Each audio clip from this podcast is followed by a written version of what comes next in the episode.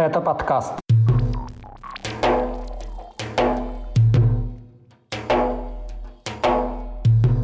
Реакция властей на избиение журналистки Елены Милашиной и адвоката Александра Немова. Кадыров заявил, что не хочет долго жить.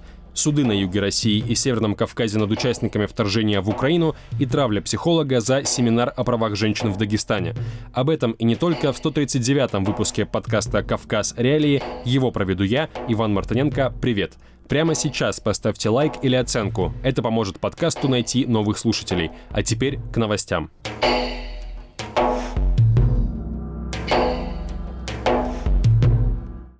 Главная тема уходящей недели – вооруженное нападение в Грозном на журналистку Елену Милашину и адвоката Александра Немова. Их жестоко избили утром 4 июля, когда они прилетели в столицу Чечни на вынесение приговора Зареме Мусаевой. Это похищенная кадыровцами в начале прошлого года мать чеченских братьев-оппозиционеров Янгулбаевых. Всей их семье открыто угрожал расправой глава республики Рамзан Кадыров. Он называл Янгулбаевых террористами, а работающих с этой темой журналистов и правозащитников, в том числе Елену Милашину, пособниками террористов и грозился уничтожить их.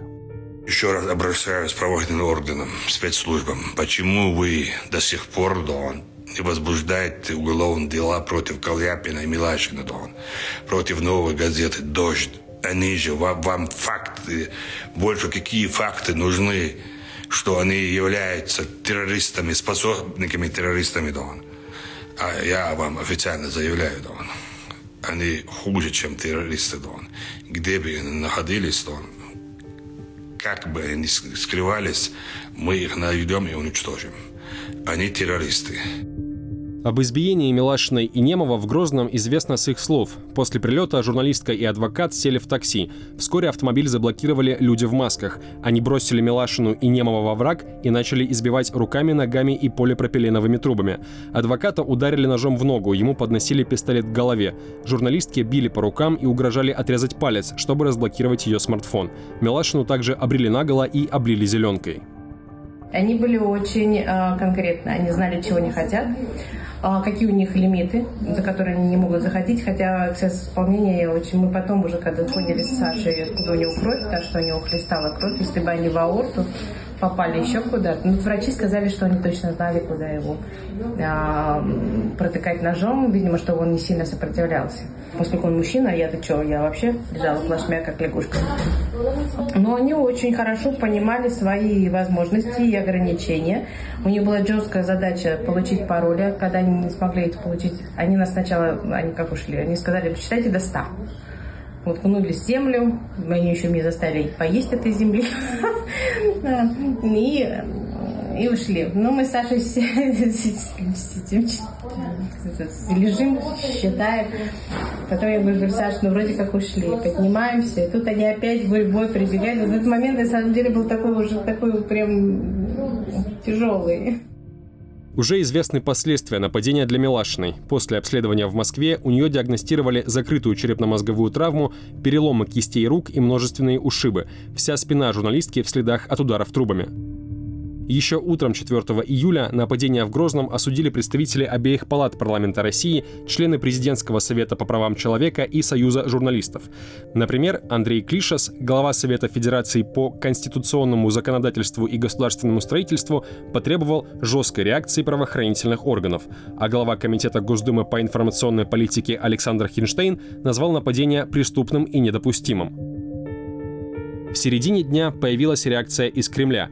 Пресс-секретарь президента Дмитрий Песков отказался давать оценку нападению в Грозном, но сообщил, что о произошедшем доложили президенту Владимиру Путину. Ну, оценку должны давать правоохранители, но, безусловно, речь идет о очень серьезном нападении, которое требует достаточно энергичных мер. Вскоре провести проверку по факту избиения журналистки и адвоката потребовал глава Следственного комитета России Александр Бастрыкин. Найти и наказать виновных призвала также уполномоченная по правам человека при президенте Татьяна Москалькова. Глава Чечни Рамзан Кадыров прокомментировал жестокое избиение в столице республики только после реакции из Москвы. «Разберемся», — написал он в телеграм-канале и добавил, что якобы дал поручение компетентным службам приложить все усилия, чтобы установить личности нападавших. Отмечу, что в прошлые годы Кадыров схожим образом брал под личный контроль дела об убийстве журналистки Анны Политковской и правозащитницы Натальи Эстемировой. В обоих случаях эффективного расследования не было, утверждают правозащитники. А упомянутый выше пресс-секретарь президента Песков еще после конфликта Кадырова с «Новой газетой» весной 2021 года заявлял, что безопасность журналистов должна быть абсолютно непререкаема. Противоречивый комментарий после избиения Милашиной и Немова опубликовал Ахмед Дудаев, министр Чечни по национальной политике, внешним связям, печати и информации. Он заявил, что в нападении якобы прослеживается некий почерк западных спецслужб. Написал, что органы сделают все возможное для установления заказчиков и исполнителей этого вопиющего правонарушения, и вместе с этим обвинил Милашину в оскорблении чеченских военнослужащих и всего чеченского народа из-за ее журналистских публикаций о нарушениях прав человека в республике. Первых результатов якобы объявленного властями Чечни расследования долго ждать не пришлось. Уполномоченный по правам человека в республике Мансур Салтаев, он, кстати, сопровождал Милашину и Немова в больнице после избиения, заявил, что силовики пока не смогли установить личности нападавших, поскольку те передвигались на автомашине без номерных знаков. Чиновник написал, что визиты Милашиной в Чечню не приветствуются из-за ее профессиональной деятельности, и в то же время назвал нападение на журналистку и адвоката грязной провокацией с целью навредить имиджу Чечни и ее руководства. Милашина убеждена, что ответственность за нападение на нее и адвоката Немова несут власти Чечни. По мнению журналистки, даже если преступление организовали некие провокаторы, эту версию при желании будет легко проверить. По версии официальных чеченских властей это были провокаторы. Не знаю, кого они имеют в виду под этим словом. А по версии, в общем, как бы, которой мы придерживаемся, что это все-таки связано с моей профессиональной деятельностью в Чечне и, соответственно, с профессиональной деятельностью Саши. Ну, ему, когда вы его били, соответственно, прямо говорили, что ты слишком многих здесь защищаешь, защищаю себя, здесь никого защищать не нужно, я прям это слышала, и, в общем, как бы... Если это провокатор, это легко доказать, потому что их очень легко вычислить, они ждали нас уже в аэропорту. Они или не они были эти нападавшие, но выяснить, во-первых, тех, кто летал, то уже летел, их данные есть в системе, в аэропорту куча камер, изъять это видео и, соответственно, опознать этих людей, там они, естественно, ходили без балаклав вот этих вот в виде платка. Все возможно, очень легко. Ну и плюс там вот эта охраняемая территория, даже не только в, в, в аэропорту, но и за пределами аэропорта, она достаточно а, хорошо оснащена камерами. Уголовное дело по факту вооруженного нападения в Грозном возбудили только вечером 5 июля. Преступления квалифицировали по двум статьям – о вымышленном причинении вреда здоровью средней и легкой тяжести. Максимальное наказание по ним составляет, соответственно, 5 и 2 года лишения свободы. Связывать нападение с профессиональной деятельностью пострадавших следователи отказались. Ведет дело Управление Следственного комитета по Чечне. О задержаниях подозреваемых или проведении каких-либо оперативных мероприятий неизвестно. Зарему Мусаеву суд в Грозном утром 4 июля приговорил к пяти с половиной годам колонии. Ровно столько запрашивала прокуратура. Правозащитники считают преследование 52-летней женщины политически мотивированным. Адвокаты неоднократно заявляли о фальсификациях в деле. С момента похищения Мусаеву, несмотря на серьезные проблемы со здоровьем, держали в изоляторе. «Главное, моя совесть чиста», заявила она из-за решетки после оглашения приговора. Рамзан Кадыров вечер накануне приговора Мусаевой и избиения Милашиной и Немова провел со своим приближенным Адамом Делимхановым, депутатом Госдумы от Чечни. Глава республики записал видео, как они сидят за столом и пьют чай. Так Кадыров отреагировал на появившиеся перед этим неподтвержденные сообщения, что он находится при смерти из-за болезни почек и поэтому не появляется на публике. Это опять мы, опять со своими телефонами, Салам алейкум. Для Делимханова это видео тоже стало опровержением его смерти. Информацию о предполагаемой гибели чеченского депутата в Украине месяц назад распространили СМИ. Российская версия произошедшего менялась несколько раз. Государственные каналы сначала сообщили о ранении депутата, а затем исправились и заявили, что он жив и здоров. Кадыров в день, когда появились сообщения о гибели Делимханова, опубликовал видео с депутатом, однако подлинность записи вызвала сомнения.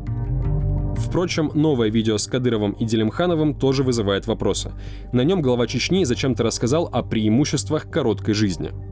Так что мы живем, потихоньку живем, хлеб живем, если что. интересная жизнь. Жизнь вообще интересно бывает, когда бывает короткая, да.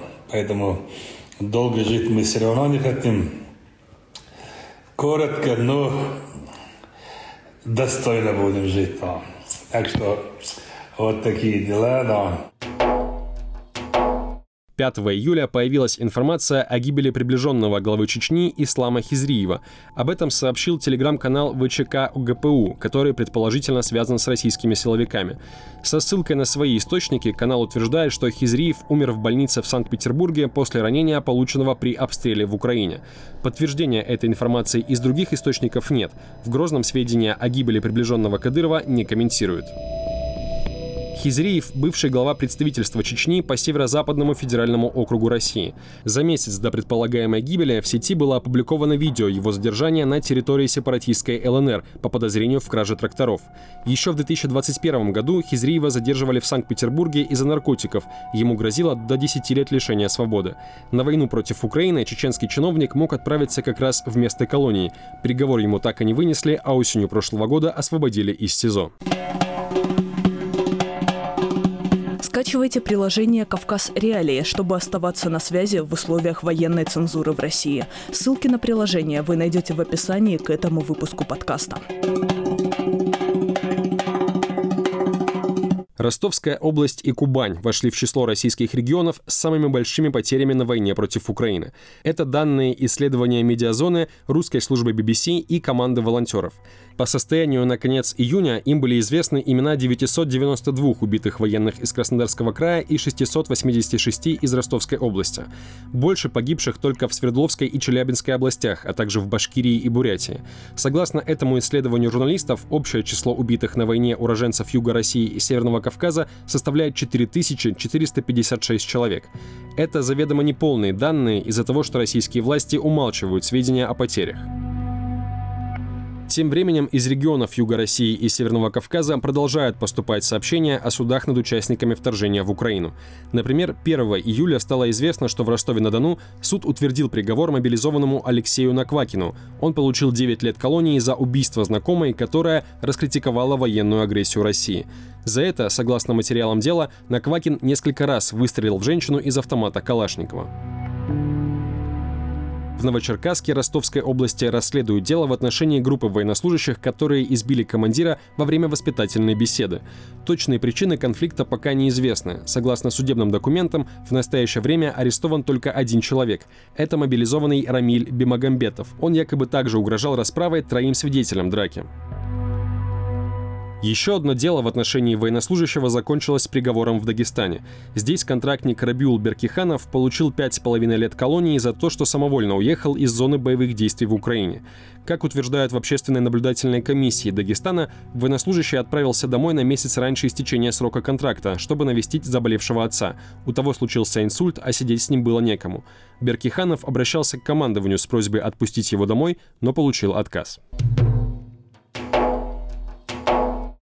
В Дагестане пользователи социальных сетей, в том числе местные блогеры-миллионники, устроили травлю в отношении психолога из Казани Хавы Шайдулиной, которая планировала приехать в республику с семинаром о правах женщин. Семинар под названием «На пути к Богу» Шайдулина планировала провести в республике 9 июля. Его главная тема – права женщин в исламе. После анонса мероприятия психолог стала получать гневные комментарии в соцсетях, а также угрозы насилием и убийством. Об этом она заявила в Инстаграме. Главные претензии комментаторов заключаются в том, что своими семинарами психолог якобы развращает женщин и дает им понять, что они могут, я цитирую, самостоятельно принимать решения и не быть рабами своих мужей частности, блогер Хазбула Магомедов, он же Хазбик, у которого почти 9 миллионов подписчиков в Инстаграме, в своих сторис назвал психолога шарлатанкой, а ее семинар – шабышем по развращению женского населения. Он призвал мужчин не пускать женщин на это мероприятие и помешать проведению семинара. Дагестанский блогер Дибир Борода, у него около полутора миллионов подписчиков, объявил вознаграждение за информацию о нахождении Шайдулиной в случае ее приезда в Дагестан. Конкретную сумму он не назвал. В итоге Шайдулина отказалась приезжать в республику, теперь она намерена провести свой семинар в онлайн-формате. На этом у меня все. Вы слушали 139 выпуск еженедельного подкаста «Кавказ. Реалии». Если вы хотите нас поддержать, поставьте лайк и напишите комментарий там, где вы нас слушаете. С вами был Иван Мартыненко. Пока.